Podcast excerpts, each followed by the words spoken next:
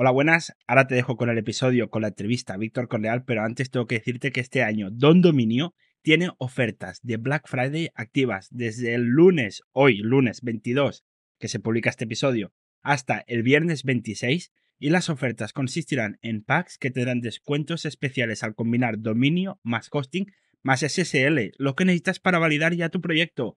Tienen dos packs en los que se incluye un dominio que puedes seleccionar entre el com, el es, el eu, el cat, el net o el org. Vamos, los dominios importantes.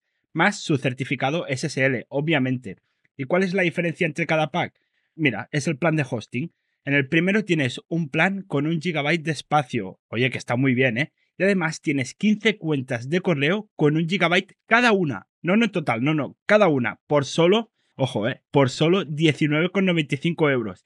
Y en el segundo, que son solo 10 euros más, tienes 5 GB de espacio y puedes crear hasta 20 cuentas de correo con 10 GB cada una. ¿eh? Cada cuenta de correo tiene sus 10 GB, que es perfecto para cualquier empresa. Además, en cualquiera de ellos puedes usar WordPress.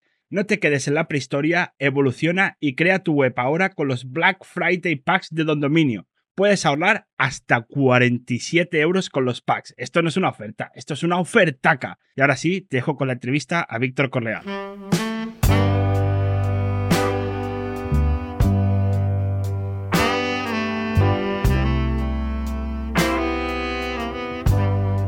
Esto es Webificando, el podcast de Side Projects.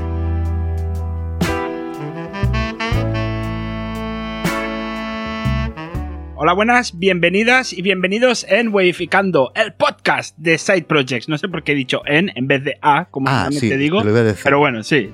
Eh, eh, bueno, lo he dicho mal. Mira, bueno, como ya empezamos con una de los proyectos, pues entonces ya, ya todo mal. Entonces... Sí, ya, viene aquí criticando. Me calles a la mano. hoy tenemos, mira, hoy tenemos un invitado, Robert. Hoy tenemos un invitado. De esos es que no es que sea un gran invitado, es que estoy casi seguro que en todas las entrevistas que hemos grabado le han mencionado. O sea, digo casi seguro porque no estoy seguro del todo, pero creo que ha sido la persona más mencionada en las entrevistas que hemos hecho en Wedificando. Esto es como los científicos que, los, que están clasificados por menciones en artículos. Exacto. Esto lo tendríamos que hacer. Una aplicación que detecte las menciones en los podcasts y poner, hacer un ranking de gente más mencionada. Buena idea. Exacto, estaría bien. Lo único que tendríamos que fiarnos de que la gente lo ponga en las notas del episodio o, hacer eh, análisis de, audio, que sería más complicado. Que sea automático, por favor. Exacto. Entonces, bueno, como habéis oído, es Víctor Corleal, el gran Víctor Corleal, está aquí en Modificando, un placer. Y tengo que decir algo, normalmente los episodios duran dos horas, pero es que Víctor acaba de ser padre. Hace que claro, pero nada. espera un momento. O sea, episodios de dos horas, pero vosotros ¿en qué mundo vivís? O sea, ¿con quién, ¿a quién entrevistáis? A, gente en el paro, entiendo. No, no, no. Pero ¿cómo lo hacéis esto? Sí, sí. Dos horas, dos horas, más o menos. Sí, sí. Son es lo que le dedico yo a mi mujer eh, en un mes, dos horas. No, no, puede ser. Ojo, cuidado. Eh, y entonces, pues, pero claro, como acabas de ser padre y tal, tú en cuanto tengas que ir, me das cinco minutos y empezamos a plegar velas, ningún problema. Eh, y entonces, y enhorabuena por. Gracias. Me alegro que todo haya ido bien. Sabemos que, fue bien porque te preguntamos y nos lo dijiste. Y así que encantados. Y, y nada. Y si se quedan cosas pendientes, yo ya lo suelto. Te vienes otro día. Sí, ningún problema. Y, seguimos con, el tema. Entonces, bueno, Víctor, mm. no es asunto vuestro. Nordic Wire. Sí. Overgroups. Ya me estoy poniendo nervioso. Guide Dog. ¿Puedo, hacer un ¿Puedo preguntar una cosa? Sí en el chat, ¿por qué sale un Pedrin 350 que dice Want to be Ah, esto lo tengo que banear, espérate. My followers and viewers on Big Esto es ¿Esta mierda qué es? Eso es que ya, ya, aún he comenzado a hablar y ya nos están spameando. Claro, que como tú eres famoso, eh, voy a ponerle un ban aquí. Ban. Tendría que hacer un tweet, ¿no? Eh, hago un retweet o algo de que estamos en directo. Sí, ah, mira, estaría bien. Sí. Hostia, no veo, chicos. Me estoy haciendo mayor, no veo nada ya. Voy con gafas, ¿eh? De leer, ¿eh? Os lo juro, ¿eh? Es muy fuerte esto, ¿eh? No lo digo en los sitios porque me da vergüenza. Yo... Robert, también vas con gafas, ¿eh? Pero... No, no, no, nada. Son de... Yo me las quito para los directos, ¿sabes por qué? Porque mira, Se ve en la pantalla. Sí, además están muy sucias ese tío. Sí, sí, sí. Aparte de eso. Esto para un podcast va muy bien, ¿eh? Explicar cosas visuales. sí. Va muy bien. Pero que estamos en el podcast ya también en directo. Sí, estamos en el podcast. Si, he dicho el buenas, bienvenidos a Wificando, es que ya estamos en el podcast. Vale, Pues hola chicos, ¿qué tal? Tenemos. Hola, esto siempre es la primera norma que siempre digo de creación de contenidos. Si hacéis un podcast que no haya vídeo, ¿vale? Porque eh, entonces los eh, participantes dicen cosas que vosotros no escucháis. Y yo soy el primero que, me salto esta regla, ¿eh? Pero bueno, ahora se mueve mi cámara. Ah, He levantado la, mano, la madre que me parió. Vamos a tener un directo divertido. Eh, de hecho, Carl, es, los siguientes de Wificando ya lo saben porque Carlos lo comentó. Es, una de las, sí, una de las menciones que te hizo a ti. También estaría muy alto en el ranking, ¿eh? Carlos Tenor, de citaciones. Sí, sí, sí. Ojo con Carlos Tenor, ¿eh? Carlos Tenor. será el tío, el típico que le iremos a pedir dinero en un momento u otro. ¿eh? ¿Sabéis? que nos invierta. Será el Banco de España. Sí, sí, sí. Em, entonces, bueno, venimos a hablar de side projects, venimos a hablar de proyectos, pero primero un poco de, background. No voy a hacer la pregunta típica que tú haces de en qué seno de familia naciste. Fantástico. La pregunta típica que tú haces. Es que, no, o sea, a ver. No, no. la vamos a hacer. ¿Esta mierda que es? pero sí que queremos saber me la inventé yo esta pregunta. Nadie antes la hacía en ningún podcast. No, que va, nunca. ¿Quieres saber en qué, en el seno de qué familia nació? No, no, no quiero nada. No, no hace falta. Vamos a saltárnoslo. Queremos saber cómo te dio por hacer side projects. ¿Cómo empezó todo? ¿Cómo me dio por hacer side projects? ¿Cuál fue mi primer side project? Sí pues mira, de hecho, mi primer side project fue mi productora, la productora de, televisión y de radio que, y de cine, que fundé en el 2007. Em, eh, la fundé el, a ver, en no sé qué de abril, del 4 de abril. Eh, ¿Cómo es la canción de Mecano? Que es también el nacimiento del Núñez, del Josep Núñez. Pues ese día. Ah, no me acuerdo del día, pero y es que no sé qué de septiembre es mi aniversario, ¿sabes? La canción está de Mecano. Pues eh, en ese día la fundé. Y de hecho eso fue mi primer side project porque yo estaba trabajando en Cataluña Radio, en el Matí de Cataluña Radio, y como side project fundé juntamente con Adrià Cuatro Casas eh, Umbilical Productions. No es el típico side project al que nosotros eh, en, nuestro, en el mundo en el que estamos ahora estamos acostumbrados, pero fue mi primer side project, una productora de contenidos. Qué bueno. Pero claro, esto, esto o sea, crear una productora de contenidos no es mm. pequeño porque los contenidos valen pasta. Y, hoy en día casi quizás es más fácil crear según qué contenidos porque hay más herramientas, hay más cámaras, las cámaras más baratas son mejores que antiguamente. Mm, mm. Hostia, ¿cómo, o sea, ¿cómo haces un side project con algo que, que necesita dinero? Yo, eh, sí, sí, esto de las cámaras, yo me acuerdo que la primera cámara que compramos a lo mejor nos costó 30.000 euros, una cosa así, o sea, era brutal. Y, es una cámara que comparada con la que hay ahora aquí en mi estudio, que es, esto se podría considerar que es una cámara de, cine y nos costó en total, yo que sé, 6.000 euros o menos, ¿eh? o 4.000 euros, una cosa así. Em, sí, sí, o sea, que las cámaras han bajado de precio. Em, no, a ver, eh, nosotros, claro, estábamos ya en una rueda, teníamos muchos contactos, estábamos dentro del mundo y del mundillo del audiovisual, y entonces le veíamos muchas posibilidades a que nos salieran programas y que nos salieran eh, programas de televisión, etcétera nuestra idea era que lo íbamos a petar muchísimo. Y luego si tú analizas eh, lo que hicimos, pues bueno, yo estoy orgulloso de muchas de las cosas que hicimos, porque muchos, si ahora dijera una lista de programas de los que hicimos, seguramente muchos de vosotros lo conoceríais.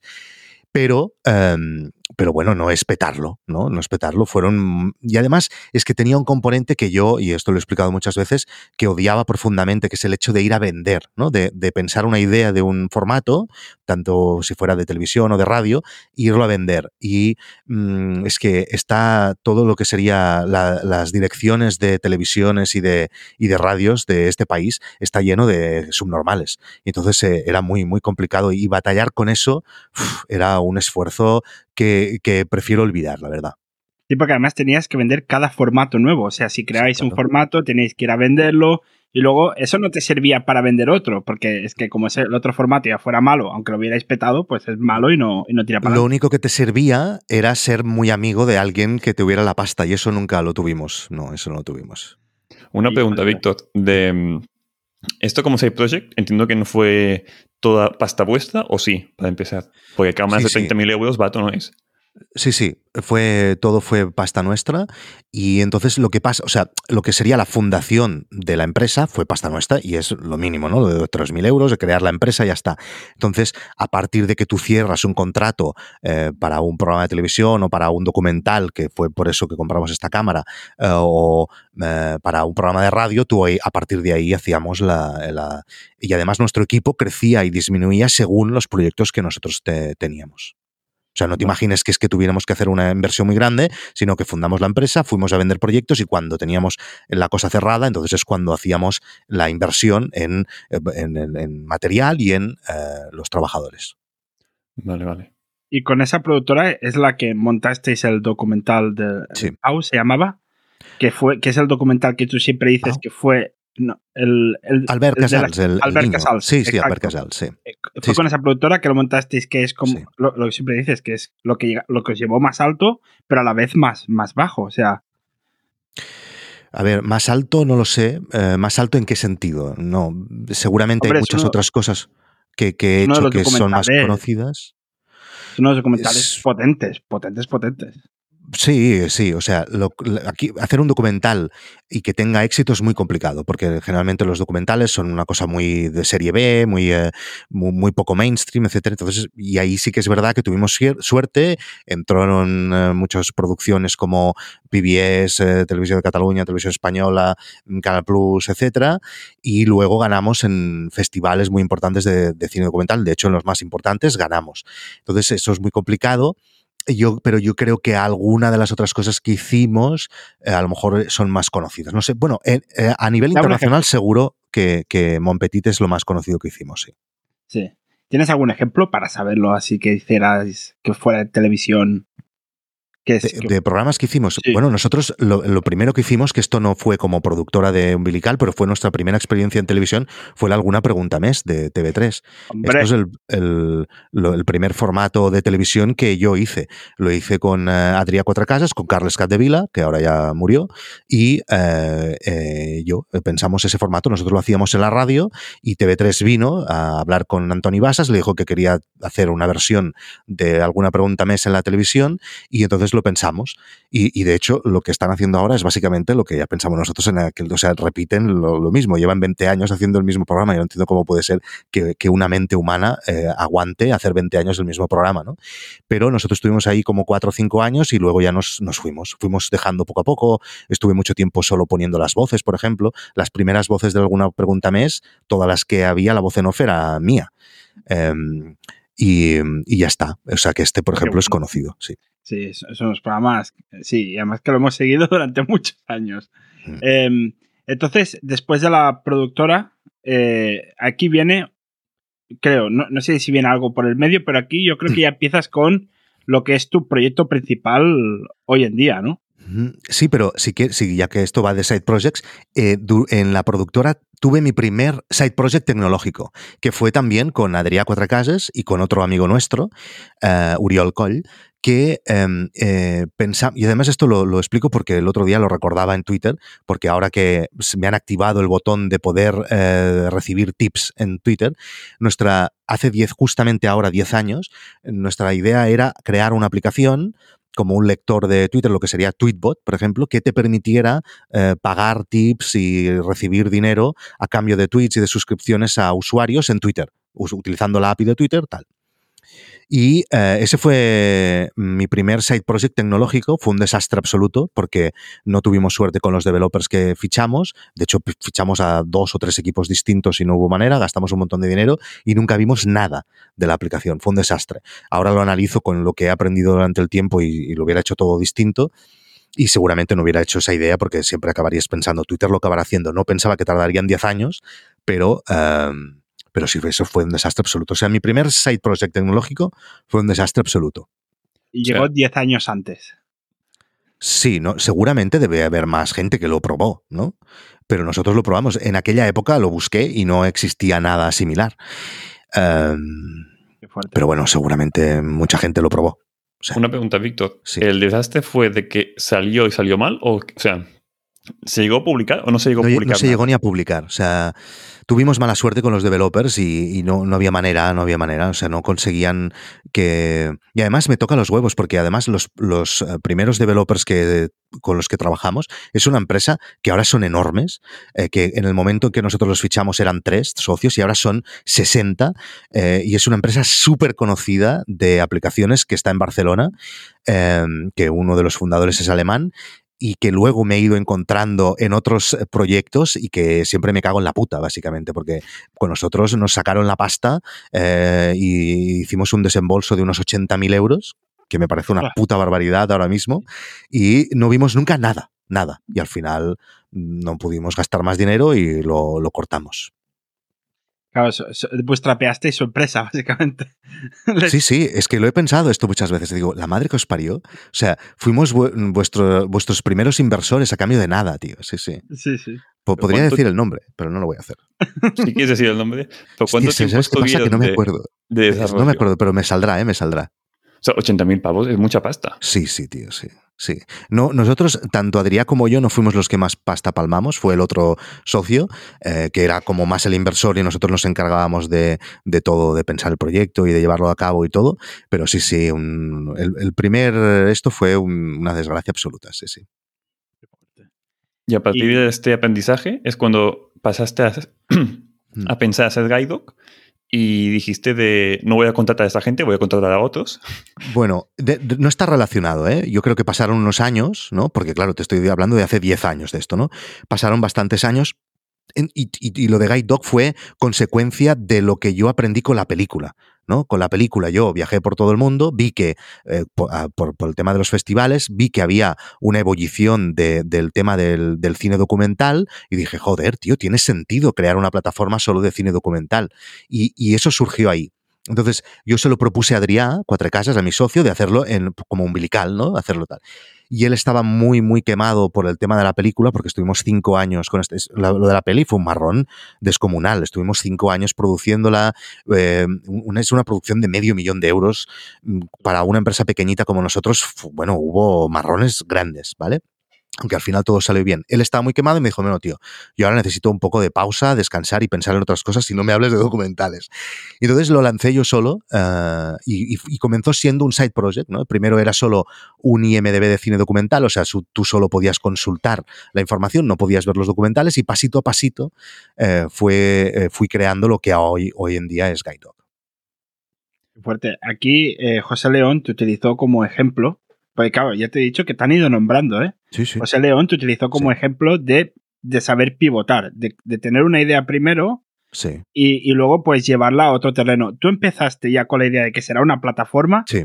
o lo pivota y, y, empezaste, vale, ¿cómo puedo empezar a llegar a público? Sí, ¿Cómo, cómo no, puede ser la semilla? Sí, o sea, de hecho, Guide Dog es ahora lo que yo pensé que te debía ser desde un principio. En Guide Dog no he, he, pivotado, pero no era un pivotes de cambio de, de, de estrategia, sino ha sido unos pasos, ¿no? No, no, no ha sido un pivote. He vale. pivotado en otras cosas, eso sí. Entonces tú hiciste algo, algo que es difícil de hacer y, y, es de admirar que tú tenías como un proyecto muy grande en la cabeza hmm. y de ahí sacaste qué, qué es lo más fácil que puedo hacer y lo sí. que más rápido puedo lanzar para ya empezar a rodar la máquina. Exacto. Sí, sí, mi, mi, intención era crear una audiencia y ir poquito a poquito porque yo sabía, tenía claro que no quería inversión externa, que por lo tanto todo lo que se iba a desarrollar lo iba a pagar de mi buchaca, lo siento, eh, tenéis que ya implementar esta palabra en castellano, es buchaca, ¿vale? No vamos a decir ninguna otra palabra, vamos a decir buchaca, ¿vale? Y entonces eh, yo lo tenía claro y por lo tanto y fui haciendo pasito a pasito, primero pues eh, más sencillito y yendo aumentando las características características y tal. Y de hecho, mm, aún faltan muchas cosas por hacer, ¿no? Por ejemplo, una cosa que me piden dos veces por semana, que es que haga una app para esta mierda que tienen los americanos, ¿no? Hulu, no, esto que tienen, que ven todos la televisión ahí, que esta plataforma que tienen, ahora no me acuerdo cómo se llama, y eso que me lo piden dos veces a la semana, pero eh, faltan cosas, ¿no? Y, y luego, pues, aplicaciones para Samsung Televisión, ¿no? Bueno, poco a poco. ¿no? Fire TV. Mm. El, el, Amazon, el stick de Amazon. Fire TV, sí, no, pero no es esta, ¿eh? es la otra que tienen ellos. No, pero esta te la pido Tivo, yo. Vale, pues te vas a esperar un rato, chaval. Bueno, pues ya me haré de Kaido cuando lo hagas. no vale. broma. um, eh, entonces, aquí ya sí que no contrataste gente de Barcelona, aquí ya empezaste a buscar eh, el primero sí que fue, el primer desarrollador fue de, Barcelona a través de un contacto de mi tío que es ingeniero, eh, era un, eh, un, chico que estaba con él y entonces me lo presentó y a partir de ahí comenzamos a hacer el primer desarrollo, los diseñadores también eran de aquí y eh, este primer paso, pero luego él le ficharon no sé dónde y yo como que había hecho otros side projects durante Guide Dog, conocía al equipo de, de Hitesh, y me estuve encantado con un set project que me realizaron y entonces a partir de ahí ya les he ido pasando todo y actualmente lo llevan absolutamente todo lo de Guide Dog, todo. Qué fuerte. Entonces, eh, luego, no sé si fue en paralelo o un poquito después, lanzaste el, podcast que acompañaba a, mm. a, Guide Dog en el que explicabas con tus musiquitas. ¿Y mm. cuántas veces te lo habrán dicho esto? Las musiquitas, las historietas, mm. eh, que acompañaba a la creación del, del producto eh, de, Guide Dog. Entonces, el, podcast, ¿tú lo veías como algo inbound para dar a conocer a la gente Guide Dog o como una posible entrada de dinero en el futuro para ayudarte a financiar Guide Dog? O, por simplemente te apetecía y, tenías ganas de hacer un, podcast? No, no. O sea, que, em, que, un podcast fuera de pago en el momento en que la hace No es asunto vuestro era una cosa que yo creo que ni se me pasó por la cabeza. Pero antes de hacerlo de pago, empezó gratuito, supongo. Era gratis, no es asunto vuestro, era gratis, un podcast que emitía cada lunes y la intención era esta, era bueno, yo ahora aquí voy a hacer un podcast, voy a explicar cómo fundo Guide Dog y eh, esta cámara reacciona a las cosas que hago con la mano, tíos. O sea, ya ahora lo he entendido, ¿vale? Vale, o sea, va haciendo lucecitas. Cuando abro la mano hace lucecitas así, eh, te estoy entendiendo, ¿vale? entonces, mi intención era hacer un podcast explicando cómo creaba Guide Dog y en mi mente era, y toda esta gente que les va a gustar mi podcast luego se van a apuntar a, a Guide Dog. Pero en realidad no, o sea, era gente que les gustaba cómo explicaba y cómo hacía el podcast, pero no estaban interesados en el, cine documental. Y, pero bueno, eh, pero aún así estoy muy contento de haber eh, mm, hecho No es asunto vuestro y luego como que estoy interesado en los negocios, he ido pivotando aquí sí, No es asunto vuestro. Ojo que el Schnauzer se está levantando, ¿eh? Sí. ¿Schnauzer me has dicho? Sí, Schnauzer. Mm, ¿Schnauzer? Vale, es que tiene un perro detrás. Em, esto es apunte para los que estáis escuchando el podcast. Y ya está. Y entonces aquí sí que he ido pivotando y experimentando con el tema de los negocios y el tema del cobro de los podcasts y todo esto. Que no, ha ido nada mal. O sea, te puedes pagar un sueldo básicamente con el tema de podcast premium. Sueldo pequeño. Un sueldo, pequeño, Sí. un sueldo un poco tal, pero sí, sí, no, no. Mi idea, esto lo, digo siempre. O sea, mi idea es vivir de No es asunto vuestro y de Nordic Wire. Y Guide Dog que le den por culo, te lo juro, ¿eh? O sea, esa es mi idea. Entonces, em, sí, y, pero ahora estoy generando con No es asunto vuestro unos 1.050 euros, creo que es ahora mismo. Y. Em, mi intención es que, crezca mucho más. Esto estoy generando con suscripciones, o sea, con lo que paga la gente directamente, pero luego, eh, como que también lo estoy emitiendo en YouTube y tengo la newsletter y tengo el podcast en abierto, mm, cada mes últimamente están llegando marcas y que te dan otro pico que yo creo de media de los últimos eh, cuatro meses debe ser un poquito más de mil euros más. O sea, que no es asunto vuestro, ya está generando dos mil y pico euros que luego eh, tienes que sacarle, ya lo sabes, el IVA y todas estas mierdas, y que además en ese asunto vuestro estoy haciendo inversión. Estoy pagando a los masterminds, les pago por venir a, hablar conmigo, y ahora estoy comenzando una nueva sección que estoy muy ilusionado de audiocursos, ¿vale? O sea, de cosas muy concretas, aquello del rollo trucos de Stripe o cómo lanzar tu primera newsletter, cosas muy concretas que se puedan aprender mientras tú estás escuchando este podcast. Es algo que he visto que hay un par de plataformas en Estados Unidos que lo hacen y que eh, está teniendo bastante, eh, bueno, éxito. Entonces en castellano no existe y ahora quiero añadirlo en nuestro asunto vuestro y está, yo pensaba que lo, iba a lanzar esta semana, pero creo que será la semana siguiente. Entonces esto también, evidentemente, a los profesores externos eh, les pago. Total, que estoy generando unos dos mil y pico euros al mes de No es Asunto Vuestro y la intención es generar muchísimo más. Qué bueno. Ahora, ahora iremos a todo lo que haces con No es Asunto Vuestro, pero antes, hubo un momento en que tú dijiste Premium. Sí. estoy flipando. cuidado que la cámara, cuidado con la cámara que en algún momento nos van a banear en Twitch, ¿eh? O sea, como, como muestra según qué. Como muestra según qué la cámara nos, nos banean. Em, me encanta. Entonces, eh, tú en un momento que dijiste premium. Lo voy a porque Sí. y además fuiste como no, no lo recuerdo bien, pero fuiste como muy radical en un principio, ¿no? To- Todo Siempre es premium. muy radical. ¿No te dio miedo pasar al premium? No, hombre, miedo me da a las alturas, pero esto no me da miedo. No, eh, no, miedo no, no, no. A ver, mm, no, y además mm, yo he mareado muchísimo a la audiencia, pero es que si no lo hubiera mareado no hubiera llegado al punto donde estoy, ¿no? Entonces yo he ido probando cosas. Y lo del premium no funcionaba, no porque, o sea, toda la gente que estaba, del 2% de la gente que estaba, se, se pasó al premium. Lo que pasa que no funcionaba porque no podía crecer, porque no había un abierto. Entonces yo lo cerré Claro. todo. Entonces no había un abierto, no había una manera de tal. Y esto luego ha acabado pasando igual, aunque haya abierto. Yo tengo la sensación, y esto lo estoy explicando en los últimos eh, vídeos que hago o las últimas entrevistas que me están haciendo, y es que hemos llegado como a un tope. A mí en podcast me cuesta muchísimo crecer y también eh, lo oigo a muchísima otra gente, ¿no? Eh, que hablo, a Emilio Cano, a Joan Boluda, a Alex Martínez Vidal, gente que hemos llegado como a un tope del podcast y no se crece. Por eso he abierto otras vías como la newsletter o el- los podcasts en YouTube, eh, la, la publicación de los vídeos en YouTube, y eso eh, me, me está haciendo que, que- que más gente me descubra, porque si es por el podcast, eh, muy complicado, muy complicado. Yo por lo que vi en un asunto puesto en premium, que lo comentaste, es que al tener el canal de YouTube, que hasta este momento no le dabas bombo, Hmm. te empezaban a llegar más patrocinadores. No sé si es porque Sí. les llama más la atención el tema de que sea Sí. vídeo o porque si no, no te descubren. Esto es así.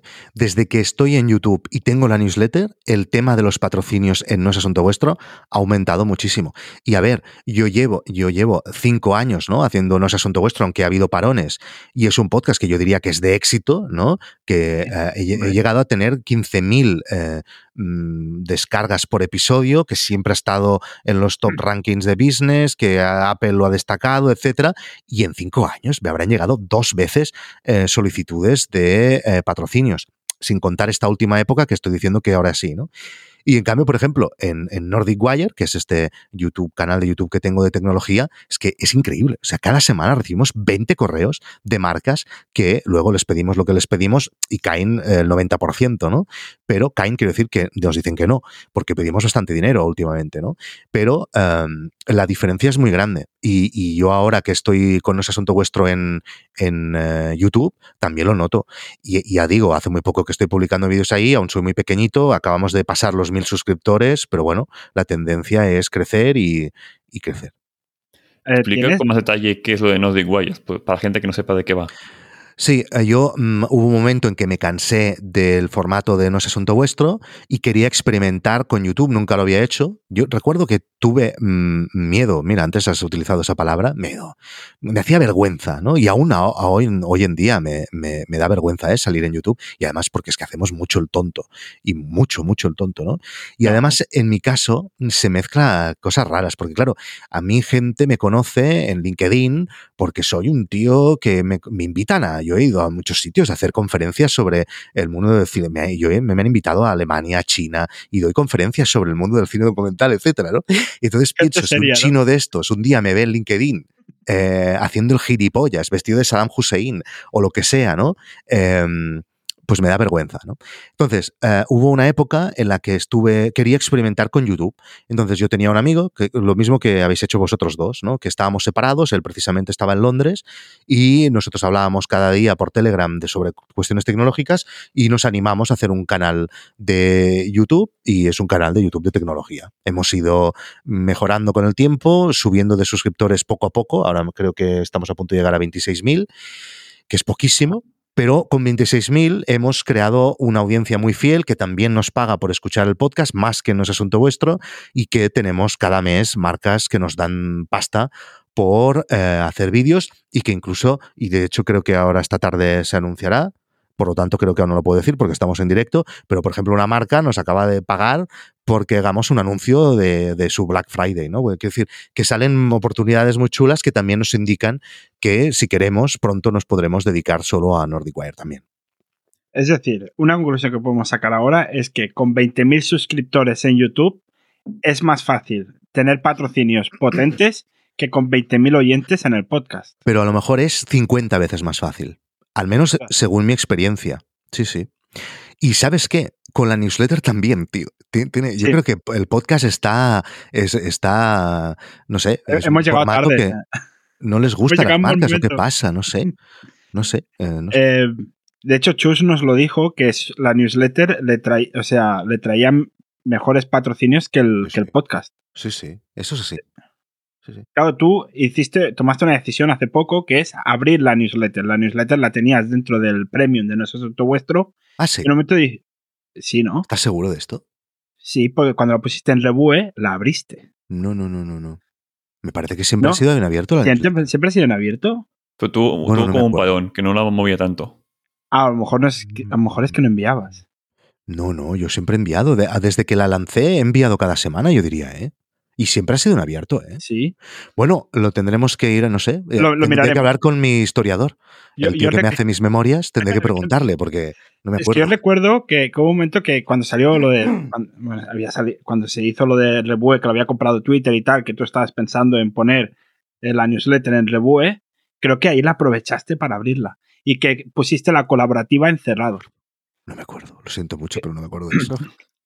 Pero bueno, lo, pero bueno, si tú lo dices. ¿te, ha traído gente a la newsletter, a nuestro asunto vuestro? Sí, sí, claro, claro. Y además yo lo noto, ¿eh? eh no tiene nunca sentido, porque yo pienso, ya, ya verás, está, he puesto ahí el call to action súper bien, se van a apuntar un montón, y no. Y luego hago una así rápido porque es un día que voy de culo y la hago rápido y no pongo ni el link ni nada y se dan de alta cuatro. O sea, pero sí, sí, a través de la newsletter mm, mm, estoy. Mucha gente se está apuntando a No asunto vuestro encerrado, sí, sí.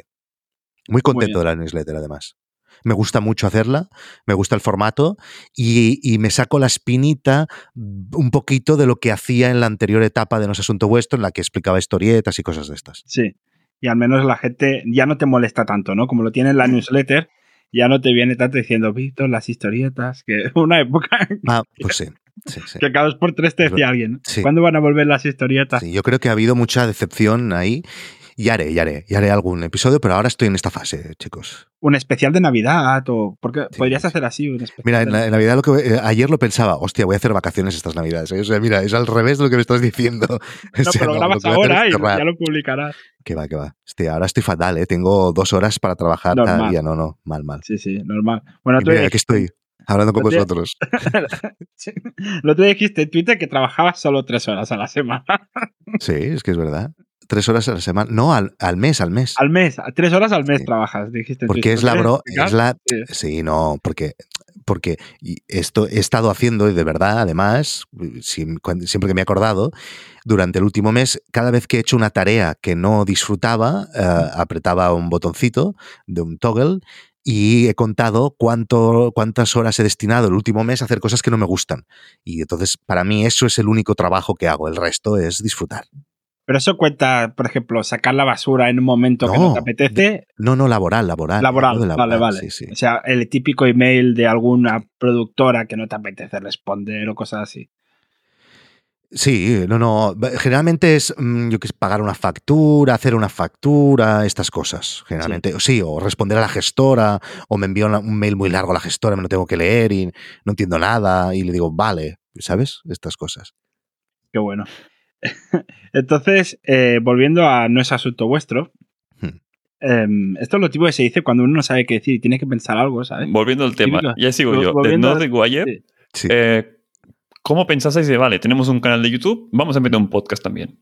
¿Qué pasó allí? Porque buscábamos un side project que nos diera monetización porque veíamos que lo de YouTube era muy lento. Pensad que eh, ahora mismo con nuestros vídeos tienen, hay vídeos de medio millón de visitas, pero generalmente tiene una media de 10.000. Bueno, la media seguramente es más alta, ¿no? 30.000 o 40.000, pero normalmente los vídeos tienen, no llegan a las 10.000 visualizaciones, que a mí me parece mucho, que cada sábado haya 10.000 tíos que desayunan. Claro, claro. Desayunan. Bueno, el otro día llegamos a las 2,5 millones de visualizaciones, que me parece una puta barbaridad, ¿vale? Pues eh, eh, eh, YouTube nos paga 100 euros al mes, ¿vale? Es que es, una puta vergüenza, ¿vale? Pues dices, oye, esto no lo hacéis bien, no, no lo estáis repartiendo bien. Entonces, buscábamos algo, ¿no? Algo que nos generase dinero. Y la primera idea fue una cosa que se llamaba Lohab y ya no me acuerdo qué era, pero era como una web de recomendaciones o algo así. Una página no recuerdo que era yo. No, porque eh, dejamos el, eh, dejamos el, no, no, renovamos el dominio y entonces nos lo compraron unos chinos y pusieron porno. Y Joan Boluda se enfadó muchísimo porque él había hablado de alohab.pro en uno de sus episodios y linkaba a, porno. Hostia, me reí mucho ese día. Bueno, entonces em, buscamos y eh, no sé en qué punto dijimos, coño, un podcast premium, que fue, yo creo que justo cuando estaba ya investigando con ese asunto vuestro, con el premium o algo así. Y fue muy bien, nos fue súper bien. Nordic Wire, que no es asunto vuestro, el premium. Hostia, tampoco me acuerdo. No lo sé. Yo diría que sí. sí, no puede ser, puede ser, sí, sí. Pero bueno, es igual. En, todos los casos fue mi idea, ¿sabes? sí, sí. no de Guillem. no, Guillem es el de las baterías, os he explicado antes. Sí, sí. Eh, espectacular. O sea, entonces, bueno, ¿y ahí os, empezó a entrar gente o, tardasteis también lo suyo en...? No, bien, bien, muy bien. La, eh, a ver, evidentemente comenzamos... Bueno, si queréis saco las estadísticas y os digo. Venga, saca. Em, ¿Cuánto, ganas con Nordic Wire? Mira, Nordic Wire ahora mismo estamos generando eh, un millón y medio al mes. Ah, no, perdón, esto es Guide Dog. Eh, espera. Em, mira, eh, ahora mismo generamos en Nordic Wire 1.125 euros, ¿vale? Esto tenéis que tener en cuenta que em, a conseguir usuarios de pago en un producto como Nordic Wire es mucho más complicado que no es asunto vuestro. En no es asunto vuestro, tú aprendes de la experiencia de otros emprendedores, eh, sacas eh, cosas que luego tú puedes utilizar en tu caso y ganar más dinero. En Nordic Wire es, eh, nosotros, a ver, intentamos hacerlo lo más interesante posible. Explicamos cómo lo hacemos para hacer crecer un canal de YouTube, explicamos el backstage de, de, esto, ¿no? Pero básicamente somos él y yo haciendo el gilipollas. Por lo tanto, cuesta más, ¿vale? Pero mira, ves, por ejemplo, lanzamos el octubre de 2018 el podcast de No es asunto vuestro. Ahora iremos a Nordic Wire y lo vemos. Pasa que, claro, en, No es asunto vuestro, pero No es asunto vuestro era, no me acuerdo ya qué formato era, ¿vale? Pero aquí sí que es el, el, podcast de Nordic Wire, el premio, ¿vale? En octubre, 0 euros y el mes siguiente, que es noviembre, generamos 265 euros. Ostras. ¿Vale? El siguiente, 299, 445. Esto es el siguiente mes, 445, 445, aquí hay 400, 475, 500. Bueno, ya veis, hemos ido creciendo muy a poco a poco, pero el primer mes ver que generas 300 euros, hostia, para nosotros fue, hostia, aquí hay algo, ¿no? Aquí hay un filón. Joder, sí, sí. ¿Y eso fue cuando lo teníais a 5 euros? O sea, ¿ya empezasteis con 5 euros? Siempre hemos estado en 5 euros y no lo hemos tocado nunca. En Nordic Wire creo que nos costará tocarlo, pero no es asunto vuestro, lo subiré pronto. Vale, o sea que si alguien está escuchando y se lo está pensando, que se suscriba antes de que lo suba. Efectivamente, no es asunto vuestro, es posterior, pero un par de meses eh, posterior, ¿vale? Y también comencé igual, 235 el primer mes. Luego, ¿veis? Hay esta, esta línea, no sé si aquí se verá, no se ve, pero hay una línea muy, muchos meses. podcast también. Sí, vale. Pero es una línea de muchos meses muy plana. Y luego, cuando cambié el formato a los masterminds, siempre ha ido mucho para arriba. Bueno, aquí en los masterminds es un punto de inflexión. Yo entré ya con los masterminds Mm. Eh, pero no por los masterminds, sino por lo que me... Aquí a Robert le tienes que dar un referral porque fue el que me convenció. Eh, entonces, ¿cómo se te ocurrió lo del tema de los masterminds? Hostia, no me acuerdo. se me ocurrió. O sea, ¿cómo se me ocurrió? No sé, se me ocurrió, no sé. no, a ver, entrevistillas. Porque yo creo, entrevistillas no, ¿eh? O sea, a ver, no. Bueno, no una entrevistilla John Boluda, una entrevistazas. no, a ver, yo creo que la cosa es que yo analicé, yo estuve dándole mil vueltas a qué hacer en el premium. Primero comencé que las historietas las pasé a Premium. Se apuntaron esto, 250 euros, y entonces estuve mucho tiempo solo en Premium, haciendo las historietas solo en Premium. Entonces vi enseguida que tenía que tener un, eh, un contenido en abierto para que la gente me conociera. Entonces aquí el trabajo fue diferenciar el contenido en abierto del contenido encerrado. ¿Vale? Entonces seguí haciendo las historietas en abierto y pensé un formato encerrado. Y yo creo que el análisis que hice y la idea de los masterminds se me ocurrió de la siguiente manera, que es, yo analicé qué es lo que más disfruto eh, escuchando podcast y es cuando dos tíos se explican lo que han hecho aquella semana y cómo han ido avanzando en sus proyectos, o sea, lo que hacéis vosotros, ¿vale? Y eso es lo que yo más disfruto, ¿vale? Entonces dije, joder, esto en vez de hacerlo eh, con solo un tío, lo hago con seis cracks en seis eh, sectores completamente distintos y esto, esto sería muy interesante, al menos sería interesante para hacerlo para mí. Hmm. Y mm, bueno, la idea funcionó y desde ahí se ha, se ha apuntado muchísima gente. Qué bueno. ¿Tienes, o sea, van a seguir siempre los seis mismos o vas a ir cambiando por temporadas? ¿Cómo, ¿cómo va a ir? Vamos a, y quiero ir, quiero ir cambiando de gente. Pasa que me da cosa decírselo. Claro. Claro. A ver quién es el primero, ¿no? Todos están encantados. A veces me escriben, oye, pero no me toca ya, pero no me toca ya, ¿sabes? Eh, no, sí, sí, quiero cambiar, quiero cambiar. Y además ahora ya tengo eh, mm, aquello ojeados a sustitutos, pero claro, ¿cómo lo hago? He pensado hacer una encuesta y preguntar a los suscriptores a quién nos queremos cargar, pero me está costando mucho. Sí, claro, eso es lo malo. De a mí voy a alargar un poco. Sí, mientras no me toque sacarlos, eh, ya, lo sé, ya lo sé. Que Carlos, si tocas a Carlos me voy, no es Pero a Carlos no me lo toques. te quejarás si hago episodios dobles con Carlos. Dobles con él. Y además ahora con Carlos vamos a hacer una cosa que va a estar muy bien, ya verás, aparte de lo de los masterminds. muy bien. Yo no, no, sé, yo he oído antes que has explicado que vas a hacer audiocursos y has dicho ahora que vas a hacer algo con Carlos. Yo uno puntos. Pero será especial, ya verás, ya verás, no digo nada, no digo nada. Pues perfecto, ya, ya lo veremos, ya lo veremos.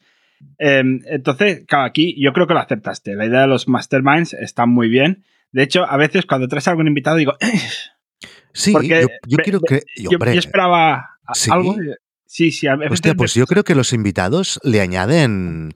O sea, un descanso, es un, es un respiro y, y, además yo creo que los invitados que he tenido siempre han sido muy buenos. O sea, los últimos que recuerdo, Álvaro eh, Sánchez, que yo creo que fue genial esa conversación, que hablamos de, tú porque no tienes hijos, pero hablamos de la conversación, ahí digo, de hablamos de la educación, etcétera, estaba muy bien.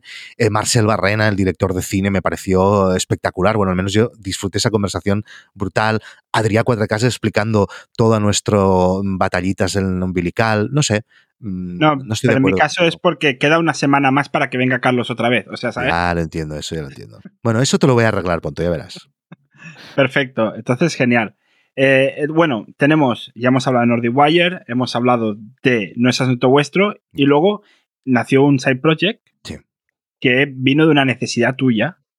que, no sé si va a pivotar ahora, ya que vas a cambiar ciertas cosas. ¿Dónde está? Ah, Overgroups, Overgroups, sí, Que es, que es Overgroups. Que esto, eh, ¿cómo? O sea, nació una necesidad tuya. Y aquí ya te lo dejo que lo expliques. Sí, eh, nosotros eh, al tener estos dos podcasts premium, eh, queríamos crear una comunidad alrededor de los podcasts, tanto Nordic Wire como en el asunto vuestro. Escogimos en primer lugar Telegram y aquí había un marrón muy grande en el sentido de cómo dar acceso y cómo prohibir el acceso a gente que no pagaba en el grupo y cómo echarlos cuando la tarjeta se les estropeaba o lo que sea. Y entonces creamos una herramienta que se llama Overgroups, que lo que hace es conectarse con el Stripe y entonces da acceso o quita el acceso a la gente de un grupo de Telegram. O fíjate, Lover, esto, una idea tan sencilla. No es tan fácil de implementar. no es fácil de implementar, pero la idea es sencilla. Nos ha dado muchos dolores de cabeza. ¿eh? Y cómo lo... No, pero, hostia, aquí chapó por, por pensar, ostras, esto se puede convertir en algo que lo mm. puede utilizar más gente. ¿Y cómo, cómo va? ¿Tenéis varios, ¿Tenéis varios usuarios? Sí, tenemos usuarios, me parece que son 20 o una cosa así. Eh, no le dedicamos todo el tiempo que deberíamos dedicar, es lo de siempre, falta el marketing, ¿no?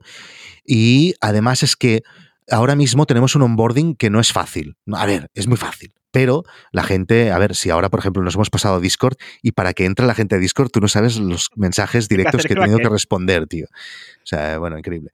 Pero bueno, entonces eh, es una cosa que tú tienes que coger el webhook que te genera Stripe y lo tienes que poner en, nuestra herramienta y tal. entonces es un onboarding que siempre genera muchos tickets de, de atención al usuario. Entonces, ya está bien que solo haya 20 porque si no, no podríamos estar.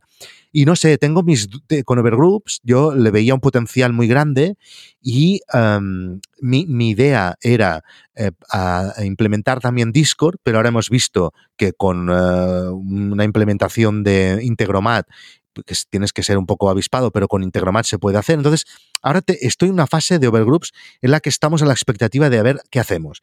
Si invertimos más y cambiamos el onboarding, que se puede hacer solo con un botón, si nos quedamos solo en Telegram, si también implementamos Discord, estamos ahí, estamos eh, ahí. Y, claro, el lanzamiento de Product Hunt dependerá de, de, estas cosas. ¿No habéis hecho? ¿Lo habéis hecho ya? No, yo, no recuerdo daros el voto. Os hubiera dado un voto. Hostia, qué, desastre. Es un desastre. Lleváis meses con el lanzamiento de Product Hunt de Overgroups. Es un desastre, es un desastre. Sí, ahora, a ver. A ver, podéis hacer dos cosas. Lanzarlo y cuando tengáis una nueva cosa, lanzarlo como una segunda versión, que esto se puede hacer. Sí, sí, sí lo hice hace poco con Kaido y me fue muy bien. Sí, fuimos terceros. Fuimos terceros. ¿Cómo, ¿Cómo, ¿Cómo has hecho esto? Pues mira, eh, de, hecho era, yo nací Guide Dog hace cinco años en Product Hunt y fue un desastre absoluto, o sea, no salimos ni en la primera página ni nada. Y ahora hace poco, precisamente para practicar a ver si había cambiado algo en Product Hunt, y pensando en el lanzamiento de Overgroups, una noche estaba en, en, la playa, además, es que me acuerdo perfectamente, y dije, voy a probar esto. Y hice un texto que tenía cierta gracia, ¿no? Así como, hace muchos años que estamos trabajando en esto y nunca hemos recibido, eh, no sé, no sé, qué me inventé, ¿vale? Hice así y, sí, sí, lo petó, lo petó. Están terceros en Product Hunt aquel día y, no sé, me parece que lleva 400 votos o 500 votos, una, una barbaridad. Em, no se notó mucho, porque es lo de siempre, oh, qué bonito tal, ya me apuntaré el fin de semana y luego nos apuntan, pero, em, pero bien, bien, fue muy bien. Y, lo lo que dije, lo expliqué en los sitios, no sé, no sé por qué. O sea, yo creo que esto de Product es una lotería absoluta. Pero también tienes una comunidad detrás tuyo que, que claro. Sí, pero ah, era mucho voto externo, ¿eh? Lo, lo, lo vi, ¿eh? Sí, sí, sí, sí. Bueno, yo creo también que la descripción la escribiste un poco tipo como tus newsletters. O sea, con, tu, con tu rollo, con tu. era el truco. El truco era, había un storytelling ahí detrás, no me acuerdo qué dije, pero sí, sí, era la gracia era el texto. Con toco personal, que no es de. Sí, sí. Copywriting de, empresa. Sí, además seguí bastantes consejos que me dio precisamente José León, que él domina un poco de Product Hunt y de Indie Hackers y todo esto, y a, cosas que él me dijo yo creo que las apliqué. Incluso creo que le envié el texto antes de publicarlo. Sí, y yo creo que también una cosa que hiciste, que siempre digo a Robert, Robert, a lo mejor deberías hacer esto también, como lo hizo Víctor, que tú lo hiciste un martes en vez de un lunes, que lo típico de Product es que todo el mundo venga, sube el lunes. Sí. Y tú lo hiciste el, el martes. Sí, sí, es que pasé de todo. como salía tu newsletter el martes, lo, hacías, lo hiciste el martes seguramente. Pues es posible, ¿eh? que estaba, acabé la newsletter y como me había comprometido, ya me acuerdo, me había comprometido en la newsletter y la semana que viene lanzaré en Product y os explicaré cómo ha ido tal, no sé qué, fue aquello, hostia, que dije la semana pasada que Product Entonces escribí la newsletter y luego lancé en Product Fue así, directamente. Qué bueno. Y hablando de. Muy bueno, pero tengo un tercer puesto en el ranking de Product Hunt y ya está. O sea, no me ha aportado nada más. O sea, porque yo no he notado un, aumento de los suscriptores gracias a Product Hunt. A ver, que todo suma y que los links. Eh, em, eh, sí. o sea, que el SEO me habrá ayudado, etcétera. Pero bueno, nada. nada. Qué fuerte. Bueno, siempre podrás decir que fuiste tercero en Product Hunt en, el día. Y bueno, y saliste en la newsletter de Product Hunt, que sí, sí, te habrá reportado algo, pero. Em, hablando de marketing, eh, tú hace poco eh, hiciste una, un anuncio en Spotify para No es asunto vuestro. Hmm.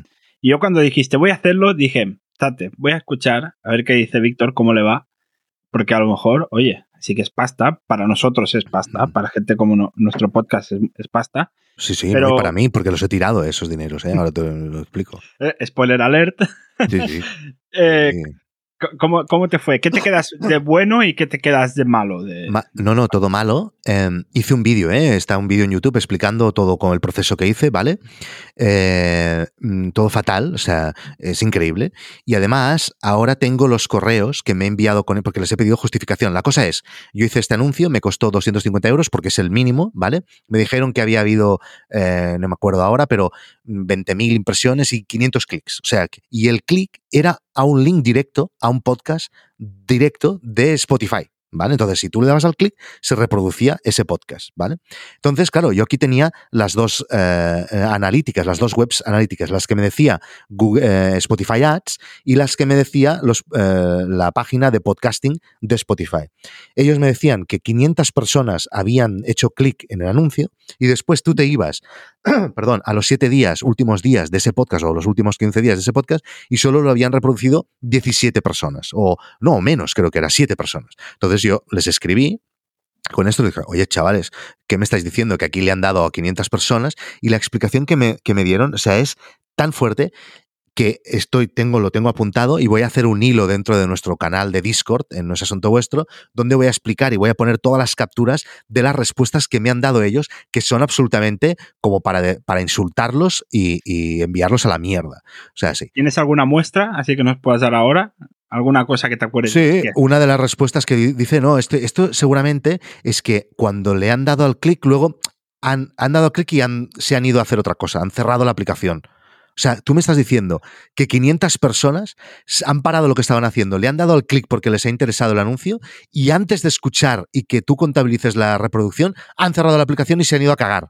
no me toque los cojones, ¿vale? O sea, me estáis timando, me habéis timado. Y esto os lo voy a explicar todo en el canal de Discord y con las capturas de todos los emails para que veáis lo que, lo que me han respondido. Y además, si no recuerdo mal, de hecho voy a entrar rápidamente en, las estadísticas de podcasting de Spotify porque no, no te dice, se te dice las reproducciones, pero también cuando alguien ha hecho cero, claro, segundos de, la, de, la, reproducción. Sí, O sea, es un timo. Los, los, spot, los Spotify ads son un timo. Y esto os lo digo ahora, igual que son un timo los de Facebook y los de Google creo que no tanto, pero los de Facebook son un puto timo. Y siempre que he hecho es un timo. Es un timo, es un puto timo. ¿Qué es lo mejor? Si queréis patrocinar, si queréis eh, promocionar vuestras cosas, lo mejor es hacerlo lo mejor posible y que la gente hable de él y que te inviten a entrevistas como esta. Esto es lo, eh, único que puedes hacer. El boca oreja, ¿no? Sí, sí, sí. Sí. Yo, yo también estoy de acuerdo porque nosotros además al principio de Waycaster hicimos pruebas de Twitter y tal para probar, para luego tener contenido en el premium. Y, nada, nada, nada. O sea, tuvimos un montón de followers en Twitter, pero es que luego nada, nadie Pero eran bots. No, yo creo que es gente que, a lo mejor es eh, alguien de, no sé qué país que a lo mejor le ha costado 0,01 el clic, ¿sabes? Si no son bots, es gente muy nueva, porque tenían, no seguían a casi nadie y tenían muy pocos seguidores. Hay gente que dices, ¿de dónde salió tú? Claro. Es raro, muy raro. Es todo un timo, tío. No, no. Yo, he yo he tirado la toalla. Ya sé que hay mucha gente que le va muy bien poniendo anuncios y que invierten 10.000 y ganan 15.000, pero yo todas mis putas pruebas que he hecho es que nunca ha funcionado en nada. Ni en Guide Dog, ni en nada, nada, nunca, nunca. Un desastre. Un desastre. Pero además que no es solo podcasting, porque claro, en el podcast sí que es un formato como más difícil de hacer publicidad porque requieres que la gente le dé al play y tal, pero Guide Dog, que es así más de branding para luego tal, también te ha ido mal. Fatal, fatal, fatal. ¿Y, en Guide Dog qué, utilizas hoy en qué hacéis hoy en día para promocionaros? ¿O es bocaira? Todo contenido. O sea, lo único que hacemos nosotros es publicar un documental bueno cada día.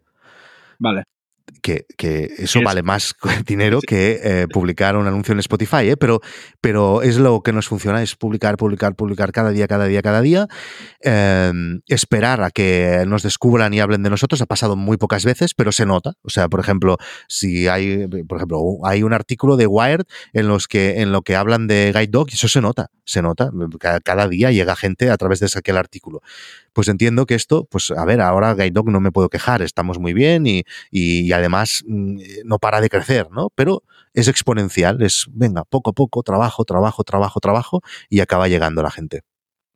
SEO contenidos, básicamente. Solo contenidos, sí, sí, no hacemos nada más. O sea, paciencia. Eh, entonces, tú, tú, eres una persona, o sea, tú, te gusta mucho probar, eres muy curioso, mm. eh, pruebas muchas herramientas. Mm. Y incluso a veces te creas side projects, eh, o sea, que, te los creas así como tal, y te has creado uno que, que, a ver cómo va, que puede tener mucho potencial. A ver, ¿cuál es? Que es Selfish Mail. Sí, ¿Cómo va? Ya está, está funcionando en mi, en mi ordenador, sí, todo funciona bien y estoy esperando la aprobación de Google y no hay manera. Todavía. De hecho, hace dos días les volví a escribir porque eh, no me lo aprueban. No sé qué pasa, que no me lo están aprobando. Pero a ver, es una cosa, no, yo lo explico porque lo hemos dicho y no, la gente no va a saber qué es. Yo, una herramienta que utilizo mucho desde mi iPhone es una herramienta que se llama Note to Self, que eh, tengo un widget que hago así y eh, pongo un texto y se me y enviar y se me envía a mi email. Porque utilizo mi inbox como un casi como una lista de tareas, ¿no? En muchas ocasiones. Entonces, esto desde el ordenador, cuando estoy en el ordenador no tenía una herramienta para hacerlo, entonces pensé que sería una buena idea crear un add-on que estuviera integrado en Gmail para que yo desde Gmail pueda sencillamente dándole al icono de Selfish Mail, eh, escribir el texto, enviar y ya recibo el correo. Si no, tienes que crear nuevo correo, poner mi dirección, poner un asunto, poner el texto y enviar. Te saltas el 60% de los clics o el 50% de los clics, ¿vale? Y entonces eh, ya lo he creado y eh, lo hemos subido a Google y estamos esperando la aprobación de, Google. Siempre, siempre hay problemas, tío. Pero. Sí, sí. Pues Una es el. Una pregunta con esto. Em, ¿Alguna de las cosas que has hecho las has programado tú como.? No. ¿Es todo yo solo, Sí, la web, por ejemplo, de Selfish Mail sí que la he hecho yo. Yo solo sé eh, CSS y HTML. Es lo único que sé hacer. No sé si es programación, pero vale. No, no, pero tiene. No he dicho que sea programación, no he dicho eso. ¿eh? Yo he dicho. No, no. Yo he dicho. De hecho, es un lenguaje de programación, pero es, programar también. uno de mis primeros sueldos lo hice eh, haciendo webs. La web de la OK Liga. La OK Liga, la, no sé si se llama así aún, la Liga de Española de Hockey, la hice yo la web, tío. Con 17 años o 18 años, sí, sí. Qué fuerte. Pues, no, pero tú, Víctor, tú eres muy de automatizar cosas. O sea, tienes la mentalidad esta de programador de automatizar, de, Todo. de, algo, optimizar el tiempo, optimizar tareas. Pero lo llevas hasta, hasta, hasta extremos. O sea, tú, si hay algo que lo puedes automatizar. O sea, follar no lo automatizo, ¿eh? Follo, ya está. Manual. Ahí le dedicas el tiempo que le Más manual que eso, pero. es que Dios, está la cosa muy mal. Esto, Esto queda grabado, ¿eh? Lo sabes, ¿verdad? Me da igual, hombre. eh, además, que, acabas, que luego automatizar al extremo, mayores lo, escucharán, ¿eh? Sí, eso, es, eso sí que lo pienso a veces. Eh, puedo borrar todos los vídeos tengo un botón ya preparado, automatizado, en que le doy y se borra todo. Y quedaré como, Víctor era una buena persona, ya está. No, nadie más recordará nada más. ¿Qué pasa? Automatizar extremo. ¿Por qué lo dices lo de extremo? Tú te automatizas todos los tweets, o sea, excepto los tweets que escribes tú, obviamente, pero. Sí. sí, todo. Y claro, o sea, automatizas hasta los envíos de mails. O sea, que, que, tú no envías los mails. Cuando o sea, tú escribes un mail y lo envías más tarde, por ejemplo. Esto lo hago, sí, a veces sí. O sea, si estoy trabajando en una hora que sé que es un mail que va a Japón, o a Australia o a Estados Unidos y prefiero que se envíe una hora mejor, pues eh, lo automatizo, sí, pero esto lo hago desde Gmail, este no, este no tiene ningún secreto. Sí, no, y digo que, y esto me lleva a que una de las claves de Guide Dog, que sea One Man Company, es esto, ¿no? Las bueno, a ver, One Man, eh, el, eh, ahora ya no somos One Man, ¿eh? hay como ocho o nueve personas. Pero sí, sí, sí, esto, ese, yo he podido crecer gracias a que muchas de las cosas las he automatizado, sí, sí. Sí, sí, muchísimas cosas, yo qué sé. Es que en Guidoc ha habido, hay mil, parece como, bueno, una plataforma de cine documental. Se suben vídeos y se ven. Bueno, no, hay un montón de procesos desde el proceso de hablar con el productor, de pedirle la película, de que el productor suba la película, de que el productor firme un contrato, todo eso lo tengo automatizado y además son automatizaciones hechas in-house. O sea, el tema de mm, cuando eh, el Héctor, que es el jefe de contenidos, les envía un email al productor con un link, él entra en el link, rellena cuatro datos en un en un formulario, entonces eso ya genera un PDF firmado automáticamente por nosotros que se le envía a él y él solo lo tiene que devolver firmado. Bueno, estas cosas que hay un montón, ¿no? Por ejemplo, subir una película. También tenemos un formulario en el que ellos ponen la marca de Guide Dog y todo, allí rellenan el título, suben los subtítulos, suben el póster, sube la película, sube otras imágenes de la película, una descripción, lo que sea, sube a enviar y eso se sube directamente a Google Drive nuestro y, nadie lo ve y directamente se pasa de Google Drive a Vimeo. Y todo eso está automatizado. Antes, el primer año, lo hacíamos todos nosotros manual, manualmente, ¿no? Y es cuestión de ir identificando todo aquello que es manual y que mm, una mente humana no aporta nada y que podría ser hecho por un robot, por decirlo así, y entonces es valorar cuánto vale hacer eso y hacerlo. Pero luego, la única no te arrepientes, la única putada es que la tecnología, no sé por qué, se estropea. Esto es una cosa que he aprendido con los años y que no, no, sea, nunca entiendo por qué. O sea, pero si está hecho y tiene que funcionar, ¿por qué se estropea? No, porque claro, el DNS, no sé qué, te explican historias que no entiendes y dices, bueno, pues vale, pues arreglalo, cóbrame. Sí, sí. A ver, eh, estas cosas van así, Víctor. Mira Facebook, se estropeó algo que no tenía que haberse estropeado y se le pasa a Facebook, le puede pasar a cualquiera. No, pero esto yo siempre lo digo, pero es que esto es, que algo has tocado. No toques nada, no toques. Oh, se ha estropeado, no toques. ¿Qué has tocado? Ya está. Qué bueno.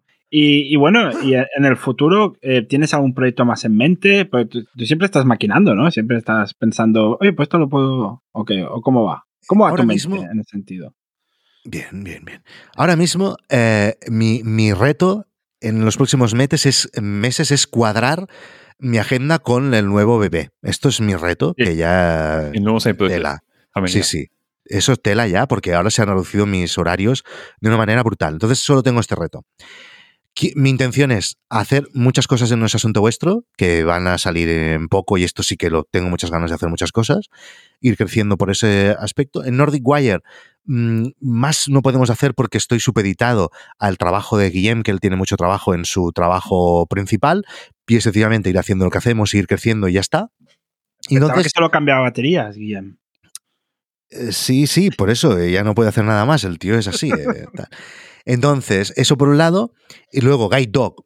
va solo casi, ¿no? Y entonces mm, tampoco tengo que, vamos arreglando los que, las cosas que se van estropeando, pero no tengo ningún plan así fuerte para este año para Guide Y luego tengo estos dos em, side projects tecnológicos que no voy a apretar mucho porque siempre todo cuesta un montón. Estoy no apretando muchísimo, pero están ahí y cuando tenga más tiempo les dedicaré más tiempo, que son tres, de dicho dos son tres, Overgroups Luego Selfish Mail, que es el que hemos comentado. Y luego tengo otro proyecto que a mí me hace mucha ilusión, que estoy esperando a que eh, el developer que lo estaba haciendo mm, acabe un proyecto y se ponga otra vez de nuevo, que es un proyecto que em, lo que haces es tú entras en esta web, marcas las analíticas que son claves para ti, ¿vale?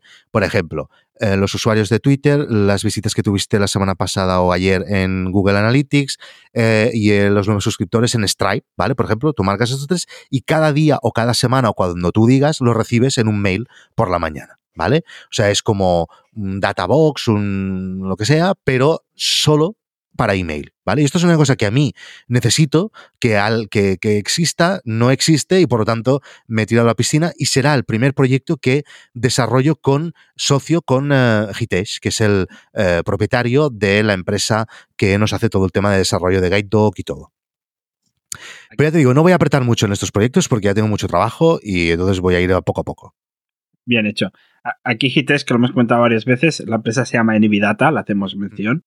¿Y cómo conociste, que lo hemos pasado un poco por encima, cómo, cómo llegaste a conocer una empresa como la de Hitesh? ¿Qué, qué, qué caminos recorriste para llegar a ella? Sí, Sí, creo que lo he mencionado antes. Estábamos haciendo, yo estaba trabajando con otros developers, em, encargué en Freelancer un uh, side project que no me acuerdo cuál era, eh, que creo, no, no, era un side project, era algo que el desarrollador me dijo, hostia, esto yo no soy muy experto, más vale que lo encargues a alguien de fuera y él mismo habló con ellos y tal, se pusieron de acuerdo, nos hicieron el trabajo, lo hicieron súper bien y a partir de ahí yo le fui dando cosas a la empresa de Hitesh y ahora mismo llevan todo, las apps de iOS, eh, la web que está desarrollada en Python, todo lo que sería el backend, etcétera, lo llevan absolutamente todo. Y siempre que tengo que hacer un nuevo proyecto, lo encargo a ellos y siempre digo en mis podcasts que si alguien quiere aprovecharse de este buen trabajo que hace esta gente y de los precios que son más baratos, evidentemente, que me escriban un email y yo les hago un mail de presentación con Hitesh. Aquí, por ejemplo, miedo, en, el primer momento no tenías miedo de una, o sea, una agencia en Barcelona me la lió, me gastó la pasta que dijiste antes, mm. contratar una agencia más barata de otro país, uy, cuidado que me la pueden liar peor. Sí, pero como que por eso les di primero cosas pequeñas y no les daba acceso a las cosas, eh, cosas así. Pero luego es que yo ahora soy muy amigo de Hitesh, o sea, somos, somos, nos conocemos desde hace cuatro años, nos enviamos fotos de los hijos cada día, eh, hablamos de nuestras cosas, ya nos hemos conocido eh, físicamente. entonces, bueno, es que te puede pasar con un indio y te puede pasar con un catalán. o sea, eso es así. Entonces, que si, si, si no, no haríamos nunca nada. Es como esta gente que no explica la idea que ha tenido, que además es una idea de mierda, ya te digo ahora, pero no la quieres explicar, pues vale. Pero es de mierda. Todo el mundo la ha tenido esa idea, pues ya está. Sí, sí.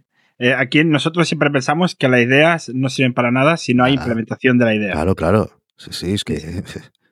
De hecho, tenemos una broma dentro del, del, grupo de Telegram y del Premium, que las ideas Fernández, que son mis ideas, pueden ser muy buenas o muy malas a la vez. Porque claro, depende de quién la implemente, de la inteligencia del implementador. esto es así, esto es así.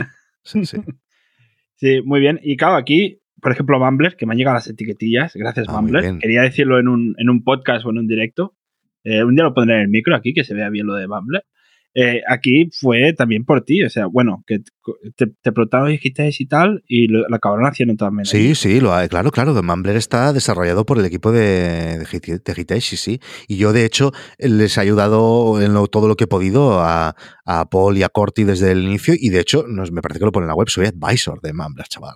Advisor de Mumbler, ¿eh? O sea, una aplicación que, cuidado, que eh. dentro de un tiempo lo va a petar o sea, ya lo está petando, pero es que lo va a petar más todavía. Sí. Y tú vas a ser advisor de, eso, ¿viste? ¿Eso cuánto pagan por advisor? ¿Tú lo sabes o qué? no sé, es que yo nunca me encontré. O sea, yo no soy advisor. El día que yo sea advisor de algo, mal le va a ir a eso, ¿eh? eh tengo curiosidad a ver cuánto pagan. Sí, yo creo que no. Yo creo que solo pagan si tú ya tienes la pasta, ¿sabes? Si eres como el. eras el CEO, ¿sabes? Eras el CEO y ya no eres el CEO, ahora eres advisor ahí sí, ahí sí creo que sí que pan y, bien, ¿eh? Y bien. Eh, Víctor. Dime. Lo prometido es, es deuda. Sí, lo de la hora. No, Lo de la hora, no te entretenemos más. Vale. Eh, muchas gracias por venir. A vosotros, tío. Un placer. Sí. Eh, teníamos muchas. Eres de, las, de aquellas personas que teníamos en la lista al principio que hicimos una lista de gente que queremos traer, obviamente. Hmm. Víctor Corleán. Muchas gracias. Eh, también tenemos a Guillem, que también lo queremos traer. Ya lo Eso sería muy interesante. A ver qué os explica. Yo, de verdad. Las baterías y todo esto, que explique cómo sí, Y sobre todo preguntarle por qué estas dos estaban descargadas. vale. He hecho aquí el ridículo en directo. el día que venga se lo preguntaremos. Y nada, aquí. Eh, uy, casi me olvido la pregunta recurrente. ¿Cuántos dominios tienes? y me lo has dicho, ¿eh? Y no he visto. Espera, ¿eh? Que voy a mirarlo en directo, ¿vale? Venga, va. Yo no soy, no soy ¿eh? de comprar muchos dominios y soy de los que me desprendo de ellos cuando ya veo que, que no lo voy a hacer, ¿vale? Eh, y te voy a decir una cosa. Sobre todo, veréis que os voy a decir un número y sobre todo veréis que si tengo muchos es porque tengo dominios de cosas también de mi mujer, que se los compro yo, ¿vale? De las empresas de mi mujer, ¿vale? Entonces, mira, te voy a decir, ¿cuántos, voy a decir cuántos tengo míos, ¿vale? Uno, os los voy a decir, greatheightsystems.com, que es el nombre de mi empresa. Ahora no os veo, ¿eh? que estoy en Don Dominio. Vale. Systems, que es eh, el nombre de mi empresa, ¿vale? guidedoc.es, guidedoc.tv, lucacorreal.com, es el nombre de mi hijo, eh, no es asuntovuestro.com, esto es uno de mi mujer, que no os lo digo, otro de mi mujer, que no os lo digo, postalmetrics.com, que me encanta ese dominio, postalmetrics.com, que es el de las estadísticas en el email, ¿vale? Selfishmail.com, que también me encanta este nombre, ¿vale? Porque lo encuentro absolutamente genial, este nombre, ¿vale? Hombre, claro, y, lo has inventado tú. Otro, otro de mi empresa, de mi mujer, otro de mi mujer, valentinacorreal.com y victorcorreal.com. Entonces, míos tengo uno, dos, tres, cuatro, 5, 6, 7, 8, 9, pero si te fijas, a nivel eh, mm, empresarial solo son 1, 2, 3, 4, 5, 6. Y si cuentas victorcorreal.com, pues 7. O sea, no, no soy de acumular eh, dominios. ¿eh? O, sea, tú eres el típico... Y perdón, Nordic Wire y Overgroups que están en otra cuenta que las, la controla Guillem. ¿vale? Vale, seguimos con todas las baterías y los dominios. Y los dominios, sí, sí. Muy bien, perfecto. Entonces, Lo importante, ¿eh? Porque claro, sin luz, sin dominio, se va toda la mierda, ¿eh? no puedes tío, hostia, parecía tonto, la madre que me parió. Tiene lo más acabo importante. de descubrir que el tío tiene todo controlado. Sí, sí. Y además eh, mola porque nuestra empresa, no sé cómo es, pero él es como el CEO y yo estoy como secretaria. Os lo juro, ¿eh? Esto lo, lo puso él así y si ahí sí que Yo soy la secretaria de nuestra empresa y él es el CEO y fundador y todo. Que la empresa también la tenéis en Estonia, como hizo Robert. Sí, Sí, sí. La, tenemos en Estonia porque en aquel momento tenía sentido, porque Guillem estaba en Londres y, estábamos separados y tal, y ahora estamos eh, eh, abriendo ya una eh, aquí. O sea, hemos tenido que recular porque nuestra vida ha cambiado. Estupendo. Entonces, lo de tus hijos, hay, hay padres que le abren cuentas bancarias a sus hijos cuando nacen, tú les creas el dominio para que, para que lo tengan cuando sean mayores. También tienen bitcoins. Mi pregunta, fue, mi pregunta fue, sería, el, ¿buscaste el nombre del hijo para que el dominio estuviera libre o buscaste el dominio después de poner el nombre? No, no, no. Busqué el nombre y luego el, dominio estaba. Es que, a ver, Lucas Correal, Valentina Correal, es que, claro, era evidente. cuando, mi mujer me, dijo Valentina, yo pensé, Valentina Correal, ah, sí, no habrá problema. Puede ser Valentina, perfecto. imagínate que te dice María, y tú, ostras, María no. No, pero María Correal no habrá tampoco. Bueno, sí que hay María Correal, sí, sí, hay una, hay una, hay una. Bueno. Que trabaja en el pues New York Times. Esto hice, hice unos asuntos vuestros de esto. Es verdad que este algo de una historieta sí, de. Sí, no me contestó, es todo verdad, ¿eh? todo verdad. Sí, sí. Qué bueno. Bueno, chicos, pues, pues, muchísimas gracias. Me voy a dar biberones y a cambiar pañales. Te dejo que despidas el episodio. A los invitados despiden el episodio, así que lo despides tú mismo. Mierda, yo está. Despido vosotros. ¿Yo por qué tengo que despedir nada? Despide, pues, despide como quieras. Gracias, chicos. Gracias por haber escuchado y visto. Eh, si nos habéis seguido por eh, YouTube o por lo que sea donde estemos emitiendo esto.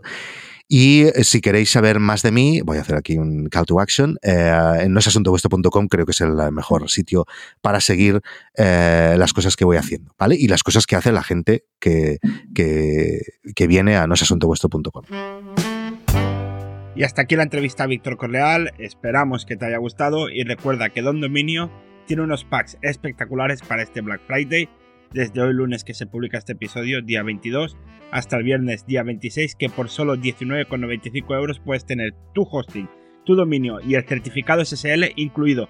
Ah, y con cuentas de correo electrónico, es que es espectacular estos packs.